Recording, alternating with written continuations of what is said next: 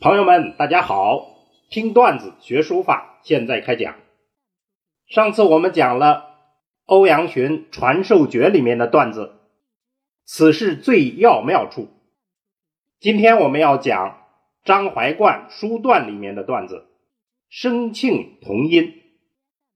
声磬是两种乐器，声和磬同音，意思就是和鸣。两个乐器产生和声。和鸣。好，我们把原文串讲一下。故其发迹多端，处变成态。意思就是说，下笔本来就会出现多种多样的变化，随着这种变化而形成各种形态。或分封割让，或交氏和亲，就是有的时候是点画之间互相避让，而有的时候呢又是合到一起互相交错。这个笔画的形式，这个大家都会有体会。亦有五常之于五行。这种状况也就像五常和五行的关系。五常我们这儿不多解释，它就是仁义礼智信。五行是金木水火土，这是中国传统思想里头非常复杂的学说，大家一般也都知道。那么它们的基本关系是虽相克而相生。亦相反而相成，就是他们的关系是相克而又相生，这个就不用翻译，又是相反而又相成，互相成就。其物类之能象贤，实则微妙而难明。这样一种复杂的关系、微妙的关系，哪里是物类的现象所能象征表明的呢？这实在是微妙而难以说清的。诗云，下面就引用《诗经》的话了。诗在传统文章一般都叫诗，它指的就是《诗经》。钟鼓亲亲。古瑟古琴，声磬同音，这是《诗经》的原文。钟鼓轻轻作响，钟鼓一起敲；古瑟古琴，就是弹着瑟，弹着琴。声磬同音，就是声和磬和鸣。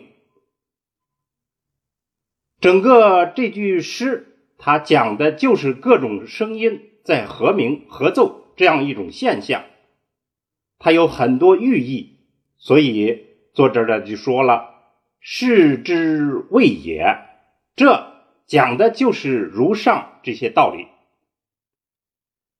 好，我们下来把全文诵读一下：“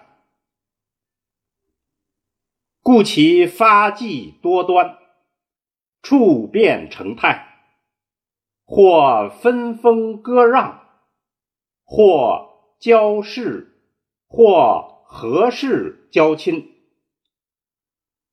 亦有五常之于五行，虽相克而相生，亦相反而相成。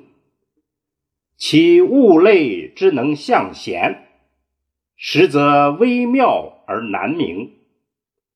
诗云：“钟鼓亲亲，鼓瑟鼓琴，声磬同音，是之谓也。”好，下面我们做一个解析。这段文字揭示了书法的大美现象。什么大美现象呢？就是说笔墨的变幻多端。出现了一种点化的互相避让交错这样的现象。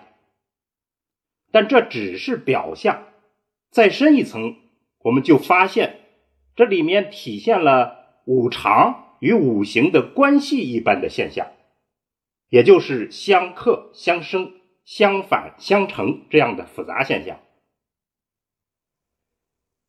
但是物象无法表明这种微妙的关系，于是作者就借助了《诗经》里面的诗句“声磬同音”。